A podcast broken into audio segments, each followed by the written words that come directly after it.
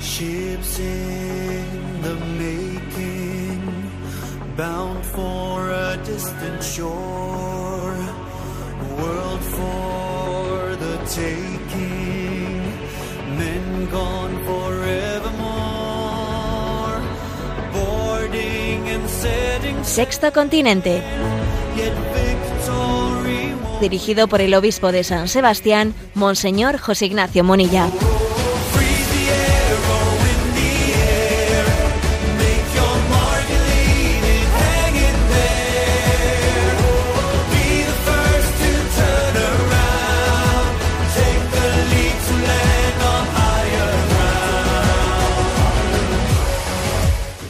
Cordial saludo a todos los oyentes de Radio María. Un día más, con la gracia del Señor, nos disponemos a realizar este programa radiofónico llamado Sexto Continente, que lunes y viernes de 8 a 9 de la mañana, una hora menos en las Islas Canarias, realizamos aquí en directo en Radio María España.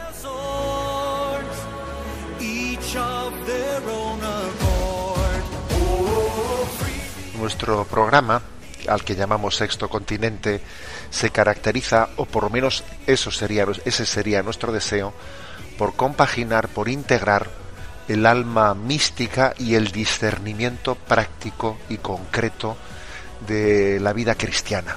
Son dos dimensiones que tienen que estar integradas. ¿eh?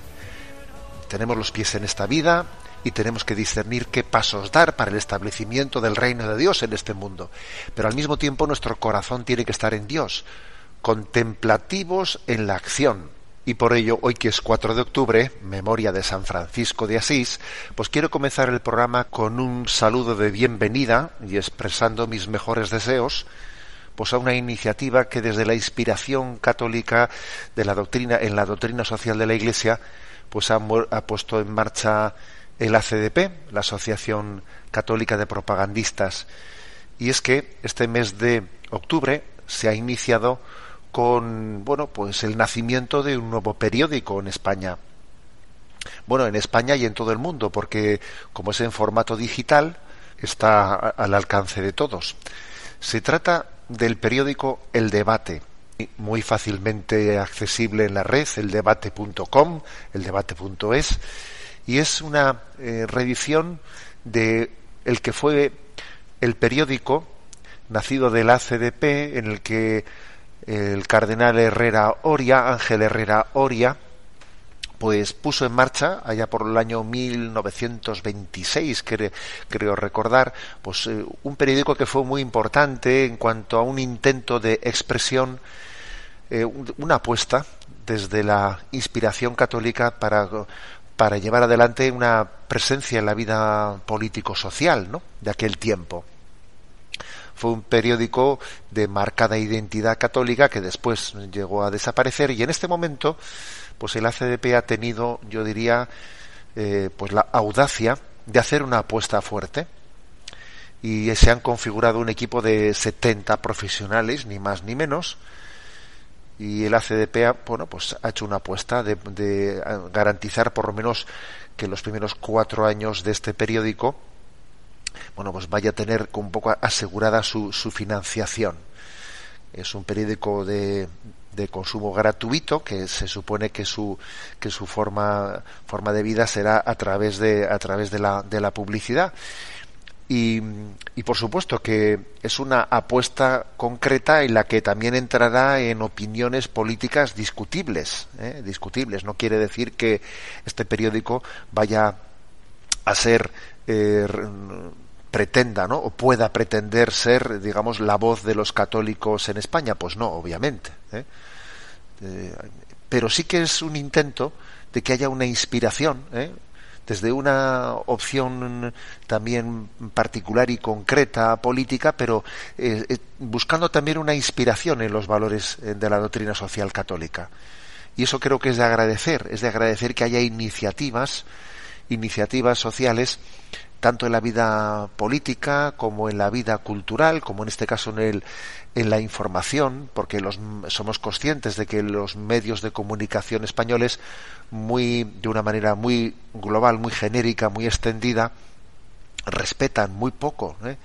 la, la información religiosa y son, son muchos de ellos marcadamente de, un tono anticlerical y anticatólico. ¿eh? Eso no descubro el Mediterráneo diciendo esto. ¿eh? Por lo tanto, yo me permito felicitar ¿no? a la Asociación Católica de Propagandistas por haber arriesgado, ¿eh? por haber también invertido sus, sus bienes materiales en una apuesta cultural cultural como esta. Bienvenido sea el debate.com, el debate.es, a la, a la actualidad, al ruedo, ¿no? Al ruedo cultural de la vida española y del mundo hispano, ¿eh? bienvenido sea. Pero decía también que nuestro programa de Sexto Continente tiene también un alma contemplativa. Y hoy, 4 de octubre, me parece que es hermosísimo que podamos alabar a Dios con este conocido himno de Francisco de Asís. Y así introducimos este programa. Omnipotente, altísimo, bondadoso Señor, Tuya son la alabanza, la gloria y el honor. Tan solo tú eres digno de toda bendición, y nunca es digno el hombre de hacer de ti mención. Loado seas por toda criatura, mi Señor, y en especial loado por el hermano Sol, que alumbra y abre el día y es bello en su esplendor, y lleva por los cielos noticia de su autor y por la hermana luna de blanca luz menor, y las estrellas claras que tu poder creó, tan limpias, tan hermosas, tan vivas como son, y brillan en los cielos, loado mi Señor.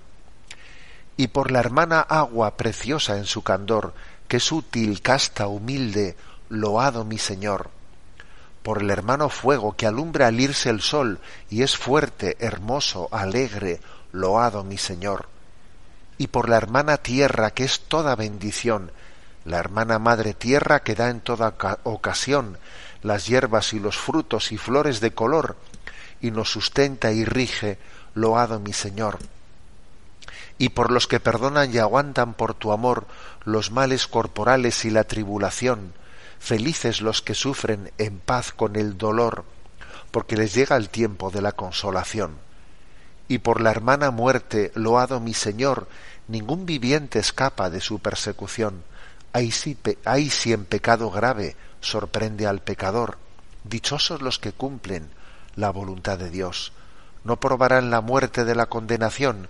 Servidle con ternura y humilde corazón. Agradeced sus dones. Cantad su creación.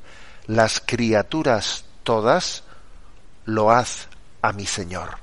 Amén. Sexto Continente es un programa que tiene interacción con los que sois usuarios de redes sociales en Instagram y en Twitter a través de la cuenta arroba obispo munilla, con los que sois usuarios de Facebook a través del muro que lleva mi nombre personal de José Ignacio Munilla y recuerdo que los programas mm, anteriores los tenéis a vuestra disposición tanto en el podcast de Radio María como en la página web multimedia www en ticonfío.org. Bueno, comienzo por presentaros el tema que, he elegido para el día de hoy, por lo menos el tema, el tema principal.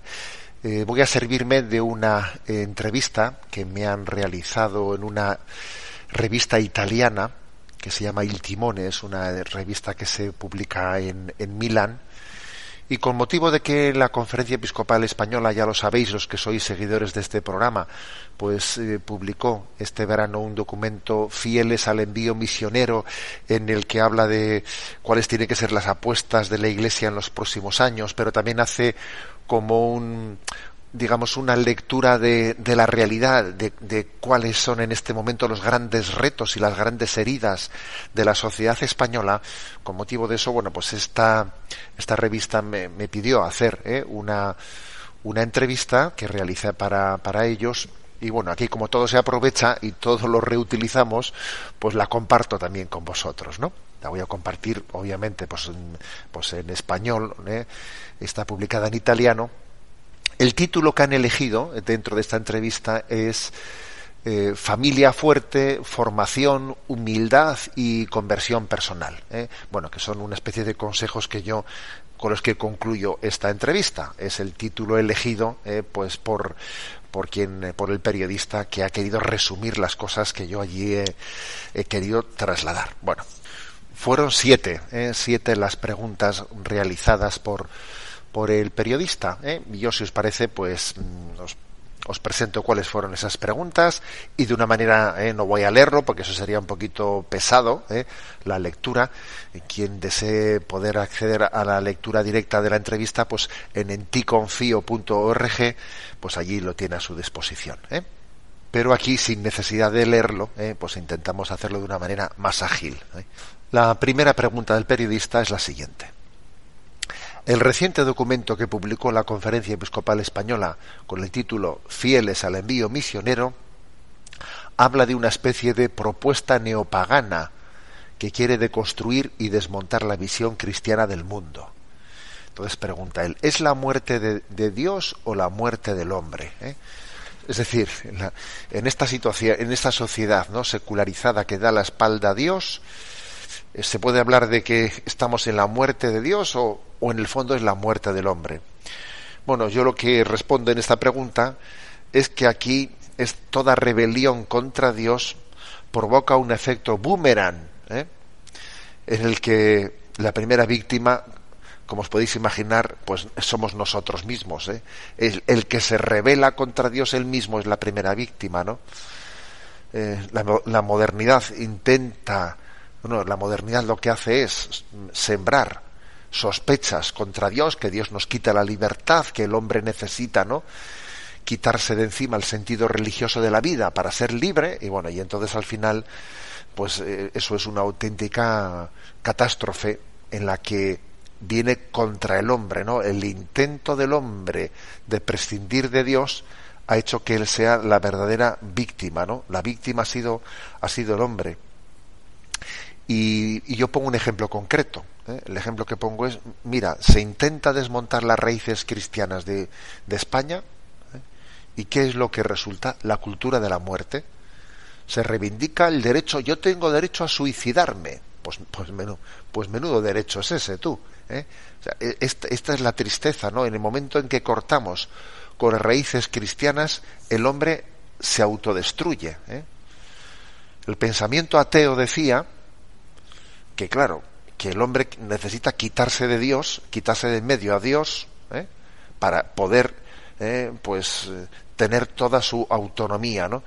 Y, lo que hemos visto es que si le quitas a Dios al final no queda ni el hombre. Tú quita a Dios y no queda ni el hombre, ¿no? Esta es, digamos, la, la respuesta a la primera pregunta. ¿eh? O sea que, por lo tanto, aquí ha habido un efecto boomerang.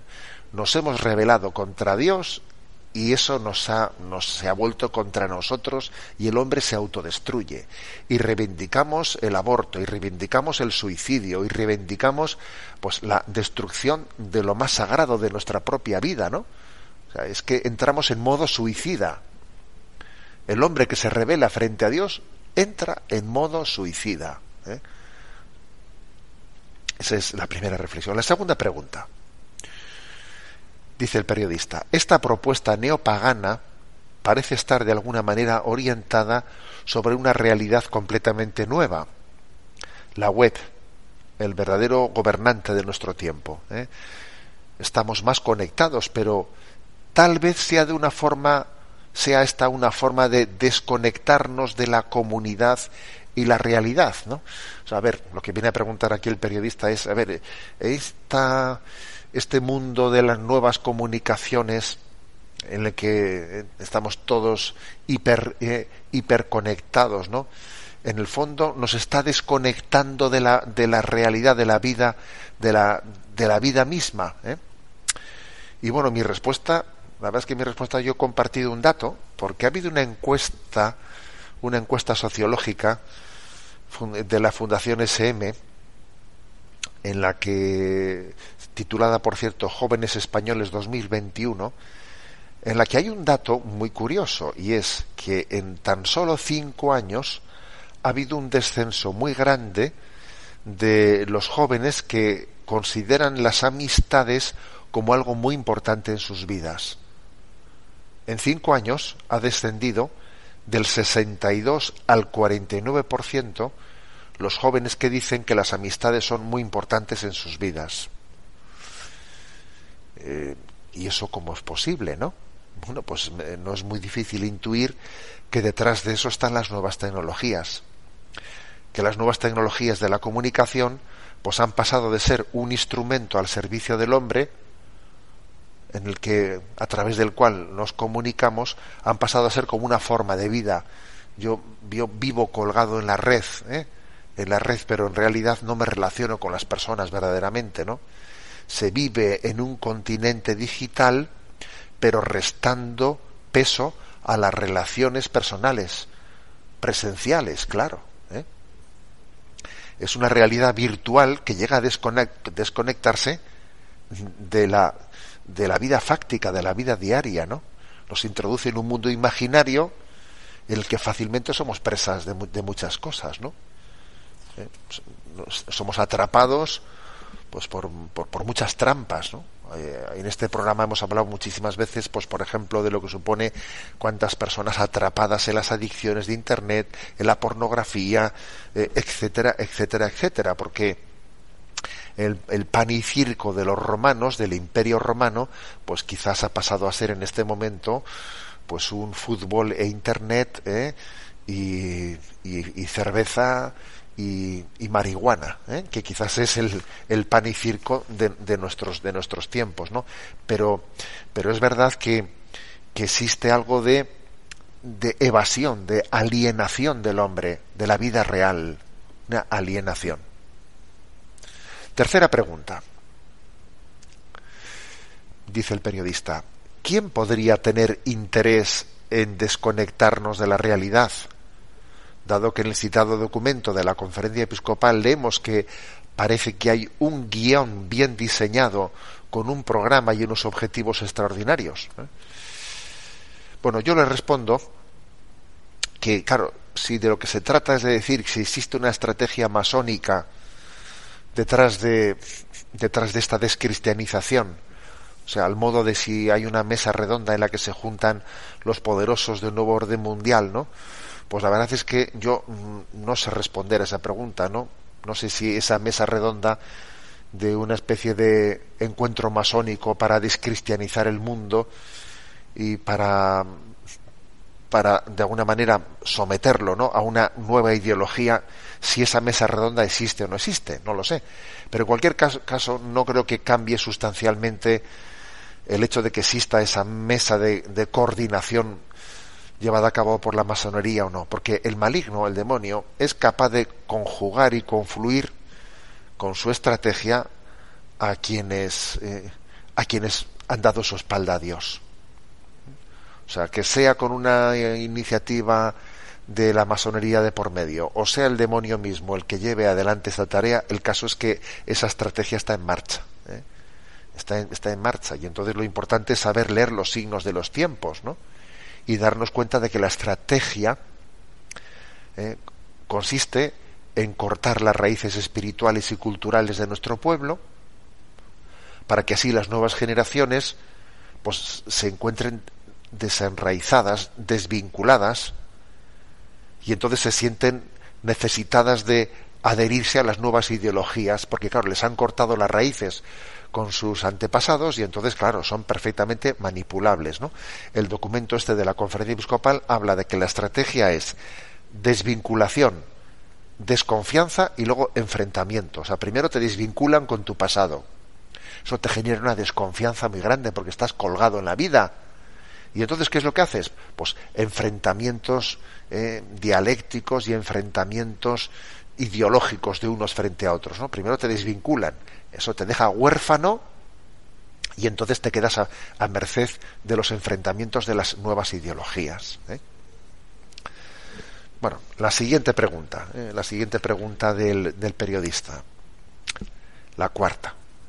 Desde el punto de vista político en España, el actual gobierno está llevando a cabo una serie de iniciativas legislativas que empujan hacia una liberalización cada vez mayor de la eutanasia, el aborto, la educación sin, sin, el, sin la tutela paterna. Por eso es cierto, perdón, pero esto es cierto para todas las democracias occidentales. Es el fruto amargo del liberalismo decadente. O sea, aquí lo que pregunta el periodista es si todo esto que está ocurriendo aquí, si toda esta batería de, de iniciativas antifamilia, etcétera, del gobierno español, que además está bastante extendido en el conjunto de las democracias occidentales, si esto es el fruto amargo del liberalismo decadente, ¿no? Y yo le contesto que, bueno, que algunos dicen que esto es como una metástasis del marxismo, ¿eh?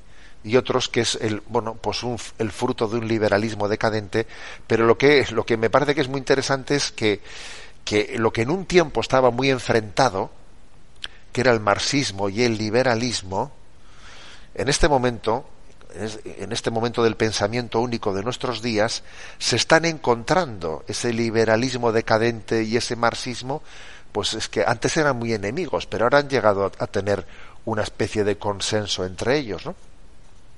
Y en nuestros días, un secularizado de derechas piensa sustancialmente lo mismo que un secularizado de izquierdas. ¿eh? Lo de ser de izquierdas y de derechas hoy en día comienza a no ser tan determinante, porque en el fondo es el perder las raíces cristianas lo, que determina verdaderamente las cosas, ¿no? Te puedes encontrar personas secularizadas de derechas que asumen toda la ideología de género y todas estas políticas antifamilia y, dicen que son de derechas. ¿eh? O sea, la clave hoy en día no está así en derecha e izquierda. La clave hoy en día está en la, en la antropología, en, en asumir la antropología cristiana de, que, de alguna manera está en, está en buscando sus raíces en nuestra tradición, ¿no? Bueno, la siguiente pregunta de este periodista, ¿no? ¿Cuánto afecta el empobrecimiento espiritual a la situación que vivimos, ¿no? Bueno, yo le contesto ¿eh? que en este documento de la Conferencia Episcopal, eh, Fieles al Envío Misionero, a la hora de hacer el diagnóstico de la situación, los obispos españoles hemos hecho nuestra pues una expresión de un conocido sociólogo alemán, eh, que es Zygmunt Baumann, en el que él habla, acuñó la, la expresión, la metáfora de, de la liquidez, que estamos en una sociedad líquida, esta es una cultura líquida. ¿eh? ¿Qué quiere decir esta metáfora? Bueno, pues estamos siempre en continuo movimiento, en continua búsqueda, pero no hay nada sólido, ¿eh? no hay capacidad de echar raíces en una vocación determinada, siempre explorando, explorando, cambiando, el modernismo parece que le gusta, todos son exploraciones, pero no hay, no hay convencimientos, no no hay raíces, ¿no? no hay apuestas fuertes, ¿no? Y esto, esto conlleva pues conlleva que, que haya, eh, que haya llegado pues a, a generarse una desvinculación y una sospecha hacia todas las instituciones. ¿eh? Nadie se fía de ninguna institución y cada uno se fija, cada uno se queda aislado en su burbuja subjetiva. Yo busco mi bienestar personal y no me comprometo con nada con nadie. ¿eh? O sea, desconfío de todas las instituciones y, busco sencillamente pues mi, mi bienestar personal. ¿eh? Lo cual es una situación de empobrecimiento espiritual muy grande, cada uno encerradito en su burbuja. La siguiente pregunta dice, son muchos, incluidos los políticos, que se autodenominan, católicos y luego viven y actúan como si Dios no existiera. Pregunta, ¿hay un problema de coherencia de fe que surge precisamente de un relativismo que también está muy extendido en el mundo católico? Bueno, pues, pues obviamente, claro que es así. Yo me he atrevido en esta respuesta a poner un ejemplo concreto, ¿no? Imagínate que Biden, ¿no? El, presidente de Estados Unidos, que es católico, es de los pocos presidentes de Estados Unidos junto con Kennedy, ¿no? Que ha sido católico. Fíjate tú qué, desastre, ¿no? qué desastre pues que un presidente católico haya asumido toda la agenda de reivindicaciones anticristianas, ¿no? anticatólicas, bueno, pues de, toda la ideología de género. Yo en la entrevista le digo al periodista, ¿cambiaría algo en su política, si Biden no manifestase que ha perdido la fe y ha pasado a ser ateo, ¿cambiaría algo su agenda política? No cambiaría absolutamente nada. O sea, es decir, su, su ser católico, pues, pues eso es una, sencillamente un despistar un adorno, debe de ser un adorno, porque no inspira en absoluto, ¿no? Pues su visión de la, de la vida pública. Bueno, ¿esto cómo es posible? Yo le contesto al periodista que creo que esto en gran medida viene de que hemos abandonado las referencias a la doctrina del reinado social de Cristo es algo de lo que prácticamente hemos dejado de hablar, del reinado social de Cristo. Que no únicamente decimos que el Señor es, eh, es dueño de mi vida, es Señor de mi vida, no. No únicamente Jesús es Señor de mi vida, sino que Él eh, le confesamos como, como Cristo Rey, Rey de la sociedad, Rey del mundo. Hay un punto del catecismo de la Iglesia Católica que es el punto 2105 que dice lo siguiente, ¿no? Yo lo he inventado en la entrevista dice el punto. 2105. El deber de rendir culto a Dios, un culto auténtico, corresponde al hombre individual y, socialmente considerado. Esa es la doctrina tradicional católica sobre el deber moral de los hombres y de las sociedades respecto a la religión verdadera y a la única Iglesia de Cristo. Al evangelizar sin cesar a los hombres, la Iglesia trabaja para que puedan informar con el espíritu cristiano el pensamiento y las costumbres, las leyes y las estructuras de la comunidad en la que cada uno vive. Deber social de los cristianos es respetar y suscitar en cada hombre el amor a la verdad y al bien. Hasta ahí, ¿no? El punto 2105, en el que se habla de la doctrina del reinado social de Cristo. O sea, estamos llamados a que a que eh, no solo el pensamiento personal, sino que las leyes, las estructuras sociales, ¿no? sean impregnadas, ¿no? del espíritu del espíritu cristiano. Claro, y el olvido de, esto, de esta doctrina del reinado social de Cristo, pues ha hecho que los, que los católicos, pues cuando se hacen presentes en la vida pública, lo hacen de una manera descoordinada, incoherente, muchas veces antitestimonial, contradictoria, bueno, y por último, la última pregunta ¿no? de este periodista es la siguiente. Eh, me pide algunos eh, consejos concretos sobre cómo empezar y cómo implementar un cambio. Dice él, él dice una reconquista, una reconquista cultural en la que las raíces cristianas vuelvan a estar presentes. ¿Cómo lo hacemos? ¿no? entonces yo me, he atrevido a dar pues seis pautas eh, seis pautas que son también las que en Religión en Libertad, quienes queráis seguir poco noticia de esta entrevista por Religión en Libertad, pues bueno, pues han titulado ¿no? el resumen de la entrevista desde estas seis pautas. ¿eh? ¿Cuáles son? Los seis consejos de por dónde empezar, cómo implementar pues eh, el redescubrir de nuestras raíces cristianas, a la hora de cómo hacer presente el reino de Dios en este mundo. Seis consejos. Primero, una fe firme y bien formada. Es importantísimo eh, que apostemos por tener una buena formación. En este, en este momento en el que existe un desnortamiento tan grande, una, una necesidad de discernir para distinguir lo que es verdadero de lo falso, lo prudente de lo imprudente, eh, bueno, lo que es revelado por Dios de lo que son meras opiniones de los hombres. O sea, ese discernimiento requiere una fe firme y bien formada.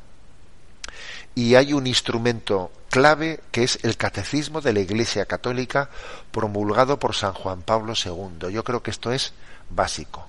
Sin una buena formación, no hay quien eh, combata, combata ¿no?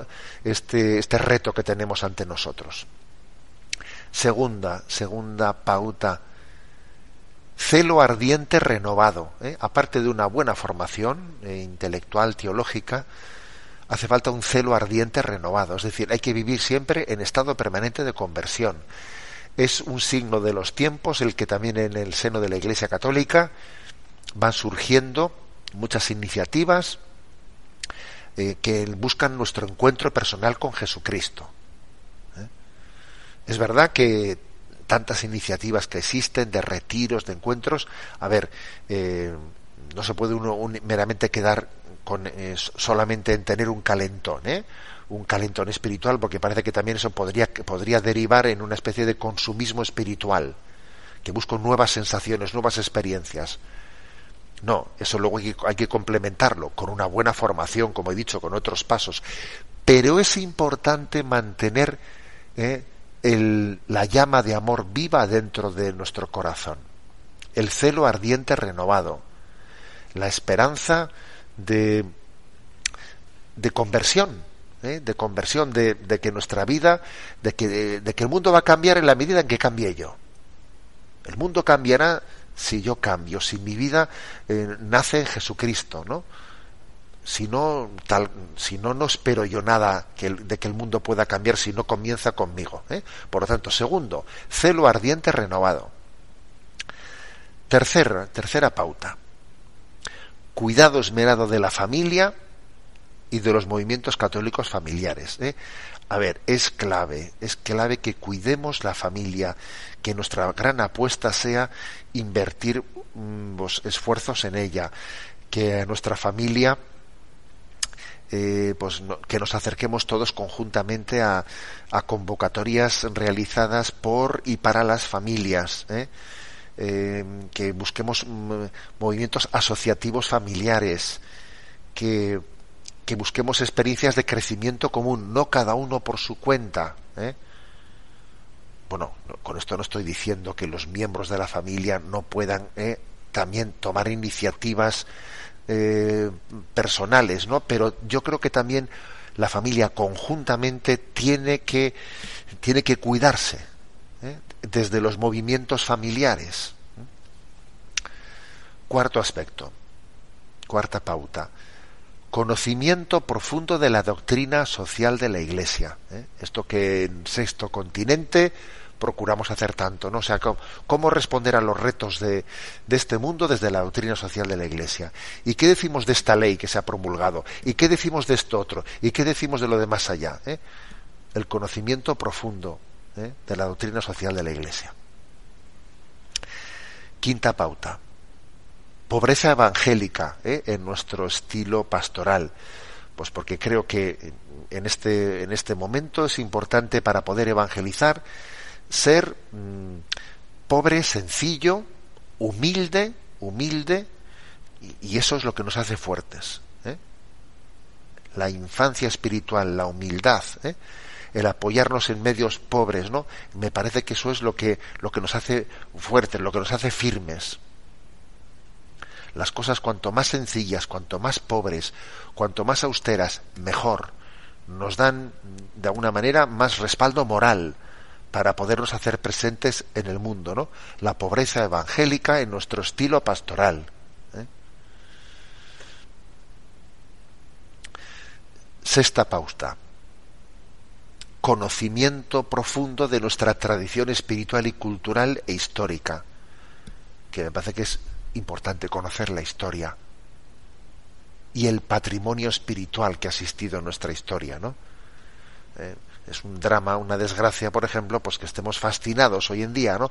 Por la nueva era y que desconozcamos a Santa Teresa de Jesús, a Santa Catalina de Siena eh, y, vamos, y todo el tesoro, el tesoro de, pues del siglo de oro español y de tantísimas otras, eh, pues, pues riquezas de nuestra historia.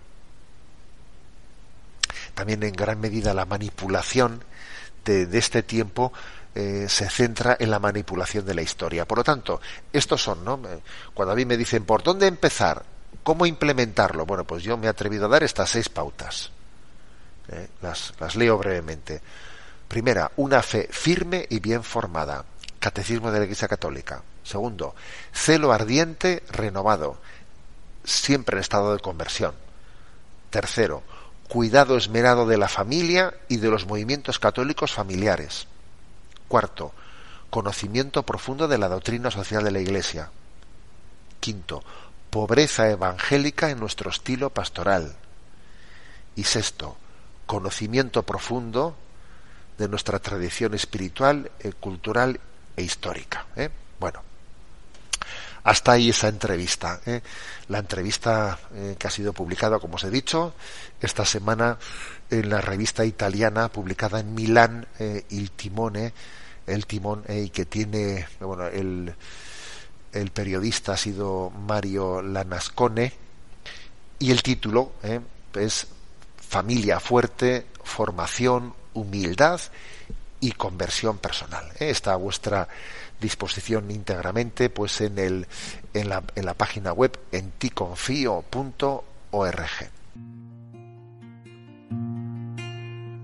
Omnipotente, altísimo, bondadoso Señor, tuya es la alabanza, la gloria y el honor Tan solo tú eres digno de toda bendición y nunca es digno el hombre de hacer de ti mención.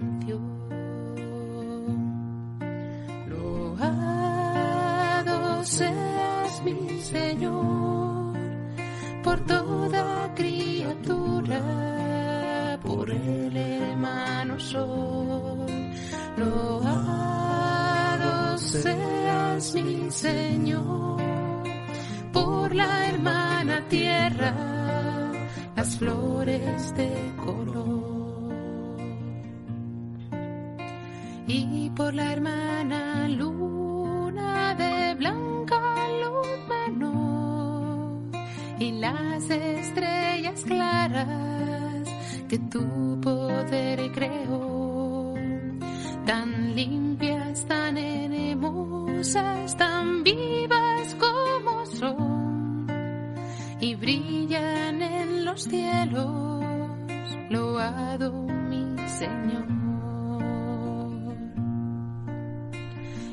Por la hermana agua preciosa en su candor, que sutil, casta, humilde, loado Señor, por el hermano fuego que alumbra al del sol, y es fuerte, hermoso, alegre, loado mi Señor.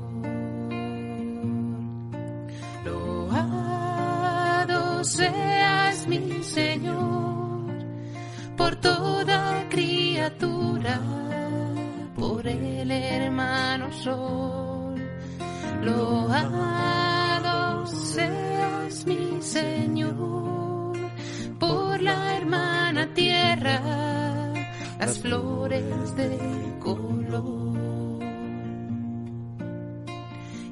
Por la hermana tierra que es toda bendición, la hermana madre tierra que da en toda ocasión. Las hierbas y los frutos y flores de color. Y nos sustenta y rige loado mi Señor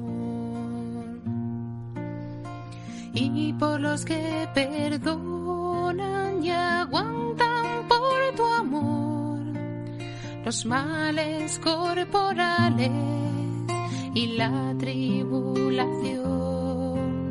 Felices los que sufren en paz con el dolor, porque les llega el tiempo de la consolación.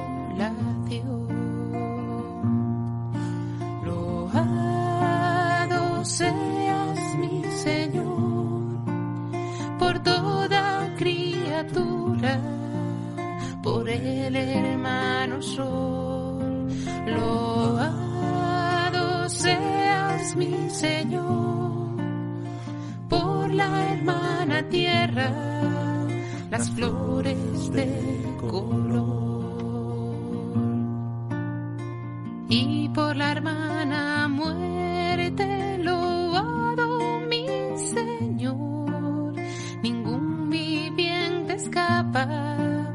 de su persecución.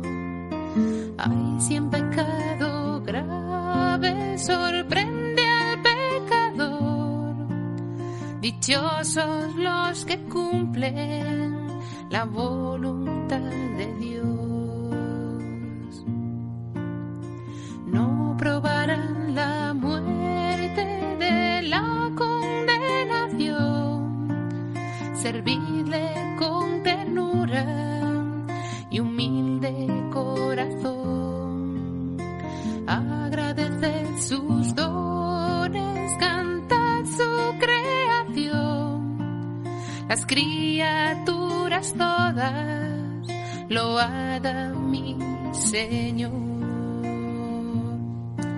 Loado seas mi Señor por toda criatura, por el hermano sol. Loado seas mi Señor por la hermana tierra, las flores de color. Que el Señor nos conceda el don de un alma enamorada de Él, como se lo concedió a San Francisco de Asís. Tenemos en este momento eh, tiempo para la participación de los oyentes. Sabéis que hay un correo electrónico habilitado que es sextocontinente arroba sextocontinente arroba al que podéis hacer llegar vuestras preguntas.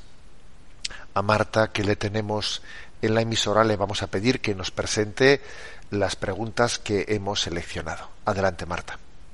Muy buenos días, Monseñor. Un seminarista nos escribe. Buenas, Monseñor. Soy seminarista y me suelo encontrar con jóvenes, más o menos de mi edad, que me plantean la siguiente cuestión. Hablando sobre la santidad del cuerpo en cuanto templo del Espíritu Santo, me suelen preguntar acerca de la moralidad o no de los tatuajes en el cuerpo según la doctrina de la Iglesia. Yo les digo que desde el amplio margen de error que puede tener mi reflexión, considero que el cuerpo, al no ser un traje que se quita o se pone, o un coche que se puede tunear, sino un regalo que Dios nos hace perfecto en sí, no podemos decorarlo de una manera permanente a nuestro libre albedrío, porque aparte de ponernos en el rol de Dios, sería contradecirle en el sentido de que nuestro cuerpo es perfecto como Él nos lo ha dado, quiere que lo cuidemos, que estemos sanos, etc., pero que no le añadamos nada porque consideramos que así estaría bien. No sé si estoy en lo cierto y si ha tratado este tema ya en algún momento, le pido disculpas. Muchas gracias y que el Señor le bendiga.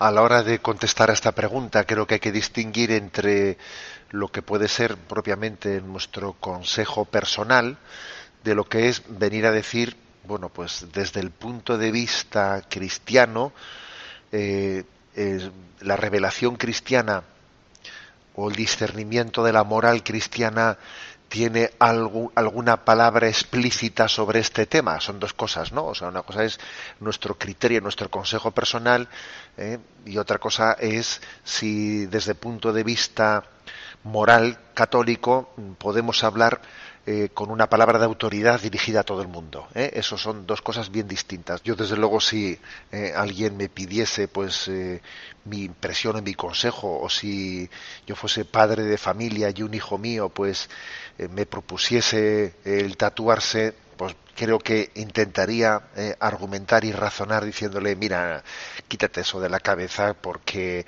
hoy te gusta eso, pero mañana eh, pues posiblemente cambies de gusto y, y, estás tomando una opción que va a permanecer toda tu vida, etcétera, etcétera. Bueno, creo que tendría argumentos también para intentar eh, disuadirle. Pero bueno, eso a nivel un poco de criterio personal, ¿no? Pero la pregunta de este seminarista era de otra índole, si desde el punto de vista, digamos, del discernimiento moral o espiritual o antropológico, podemos decir una palabra contraria a los tatuajes. ¿eh? Y yo creo que eso, pues, eh, hay que ser muy prudente y, no y no debemos de, no, no podemos, no podemos y por tanto no debemos, ¿no? decir pues que el recurso a los tatuajes sea algo inmoral en sí mismo, ¿eh? en sí mismo. No, por el hecho de ese argumento no que decía la pregunta, que se formulaba la pregunta, pues que si el hecho de decorar nuestro cuerpo de una forma permanente parece que fuese como querer ¿eh? Eh, rectificar o enmendar la plana lo que Dios ha hecho con nosotros en el cuerpo, hombre, ese argumento también entonces podía ir en contra de que de que se pudiese adornar el cuerpo eh, pues, pues de, otras formas, aunque no sea de manera permanente, sino de manera temporal. ¿eh? Si recurrir ¿no? a decorar el cuerpo de forma permanente eh, fuese enmendarle el, pues a Dios la obra que ha hecho, también se podría decirlo de hacerlo de manera transitoria, aunque no permanente. Ese argumento no se puede utilizar. Incluso voy a decir una cosa más. También a veces se dice, no, es que hay un texto del libro del Levítico en el que se habla contra los tatuajes, porque sí que existe ese texto. ¿eh? En el libro del Levítico, capítulo 19, eh, versículo 27, dice, ¿no? Eh, no, 28, perdón. No haréis incisiones incisiones en vuestra carne por los muertos, ni os haréis tatuaje yo ya ve, dice ese texto. Sí, pero es que también tened en cuenta que el versículo anterior dice, no comáis nada con sangre, ¿eh? no rapéis en redondo vuestra cabellera, no cortéis los bordes de tu barba. Entonces, a ver, es que de alguna manera se trata de este, este libro del Levítico de muchas prescripciones que quedaron eh, pues en desuso y que forma parte de de una parte de la ley eh, levítica que queda derogada claramente eh, en Jesucristo, queda claramente derogada en Jesucristo. No todas las cosas que se dicen quedan derogadas, porque de hecho también aquí se dice no practiquéis el encantamiento ni la, ni la astrología, eh, no, no, recurréis a los adivinos, etcétera. Bueno, y, esto sí, ¿no? Hay ciertas prescripciones que continúan ¿eh? entre nosotros, ¿no? Y son y, han pasado a ser cons consejos espirituales, ¿no? Por lo tanto, mm, hay que discernir desde, desde la tradición de la Iglesia y ver que, pues, eh, la Iglesia no ha dado una prohibición explícita, pues, para que se pueda realizar un tatuaje repito, otra cosa es que sea de buen gusto o de mal gusto, que es otro tema, pero calificar algo de inmoral porque es contrario a la antropología cristiana el realizar un, un tatuaje, a ver, no cabe decir eso, ¿no? Hay que tener, yo creo que hay que ser muy, digamos, exactos ¿eh? en el recurso a la, a la moral cristiana y el recurso a la revelación divina a la hora de decir que algo eh, es incompatible, sea incompatible con la tradición, con, la moral cristiana, ¿eh? porque luego además también hay culturas en las que pues el tema de los tatuajes está, está muy asumido. Culturas indígenas, por ejemplo, determinadas culturas indígenas en las que los tatuajes se hacen con mucha frecuencia. ¿eh? Con lo cual, ¿eh? la respuesta es, una cosa es el consejo que demos, un poco desde la, la, cultura en la que vivimos, ¿no? Un consejo un poco de sentido común, que parece que lo lógico, ¿no? Por lo menos desde la perspectiva en la que yo he sido educado, ¿no? Que pues, pues lo que me va a salir, lo que me va a brotar, es la de decir, sé prudente, no, no, no recurras a, a, ese tipo de tatuajes que luego no, son reversibles y, y, luego te vas a arrepentir. Bien, pues eso es un consejo un poco de sentido común. Pero otra cosa es poder decir que tal cosa sea anticristiana o sea contraria a la voluntad de Dios o a la moral cristiana. Eso no debemos de hacer tal argumento porque creo que es abusar de, de del recurso a Dios ¿eh? para para afirmar algo que en sí mismo es opinable. Damos paso a la siguiente consulta. Salomé nos escribe desde Mallorca. Le felicito por su programa, por todos los temas que aborda en él, especialmente por poner el dedo en la llaga de los temas de actualidad. Le agradecería un comentario al hecho de que dos días después del viaje del Papa a Hungría, el Parlamento Europeo aprobase un documento solicitando castigar a Hungría y Polonia por no aceptar las normativas de ideología LGTBI en sus países. Me parece alucinante. Pues ciertamente eso es así y, es alucinante, como dice no la, la oyente. Y la verdad es que, bueno, es verdad que es un documento no vinculante, ¿eh? Pero es una declaración del Europarlamento que pide castigar ¿eh? a Hungría y a Polonia por no pasar por el aro de esa, de esa ideología, ¿eh? de esa ideología de género. Y, hay que decir que bueno, pues que ha habido una resistencia eh, de estos países, pues yo creo que heroica, ¿eh? heroica ante ante la, la amenaza de infracciones y de bloqueo de fondos económicos, también a Rumanía, por cierto, eh, también a Rumanía. Ha habido un eurodiputado eh, del partido del gobierno de Polonia que él ha recordado cómo Polonia se debe a su constitución, no a Bruselas. ¿eh? Y dice cómo el artículo 18 de la constitución polaca dice que el matrimonio es la alianza entre el hombre y la mujer y que por lo tanto ellos no, no, van a, eh, ante todas las presiones de, de, Bruselas, no van a ceder y que entienden que, que, se deben primeramente a la constitución polaca, ¿no? Pero aquí tenemos un problema muy serio, porque fijaros que esta Europa obliga a sus países a introducir la agenda abortista, a introducir también de una manera obligatoria la adopción, la adopción gay, ¿eh? la posibilidad de que las parejas gay adopten a los niños, que también se está eh, impidiendo que haya asociaciones que estén promoviendo la adopción de niños si se niegan a dar eh, esas asociaciones que sigan siendo legales y que tengan reconocimiento reconocimiento de la administración en caso de que se nieguen esas asociaciones a dar niños en adopción a parejas homosexuales, o sea, estamos, digamos, en un momento de, de presión tremenda, de pensamiento único, ¿no? liberticida, porque, porque es que no se nos permite, o sea, no se permite salirse de esa foto de lo que se entiende como políticamente correcto. Es increíble que hayamos llegado a este punto, ¿no? La votación fue además, fijaros, 387 votos a favor de esta, ¿eh? de esta, de esta petición de castigar a Hungría, a Polonia, ¿eh? 387 votos a favor, 161 en contra y 123 abstenciones. ¿eh? Y también me parece que es vergonzoso ¿eh? pues que la, la, inmensa mayoría de los diputados españoles ¿eh? pues votasen a favor, ¿eh? a favor de esta presión, la inmensa mayoría.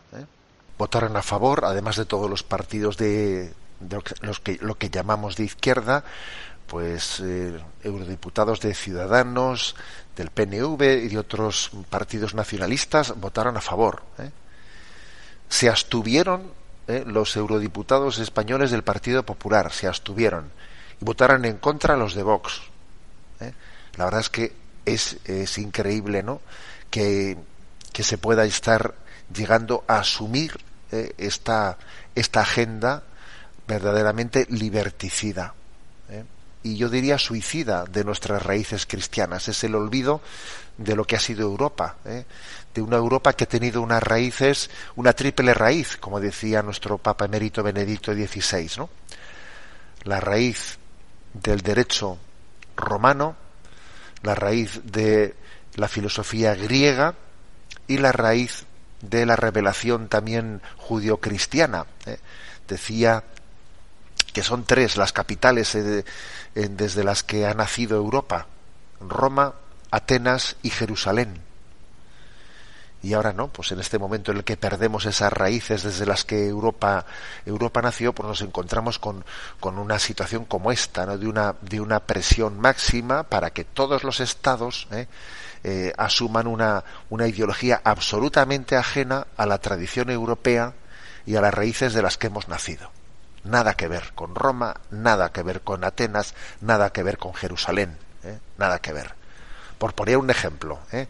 el derecho romano, el derecho de los romanos del Imperio Romano decía que la adopción, la adopción de los niños tiene que imitar la naturaleza, decían los romanos.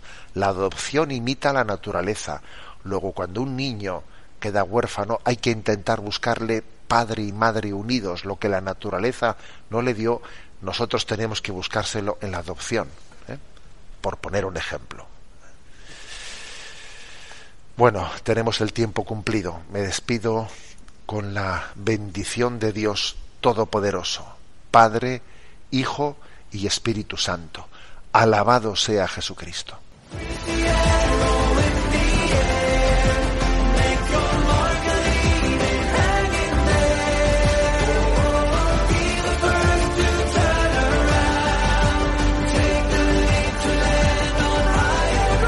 Y así finaliza en Radio María, Sexto Continente, un programa dirigido por el obispo de San Sebastián, Monseñor José Ignacio Monilla.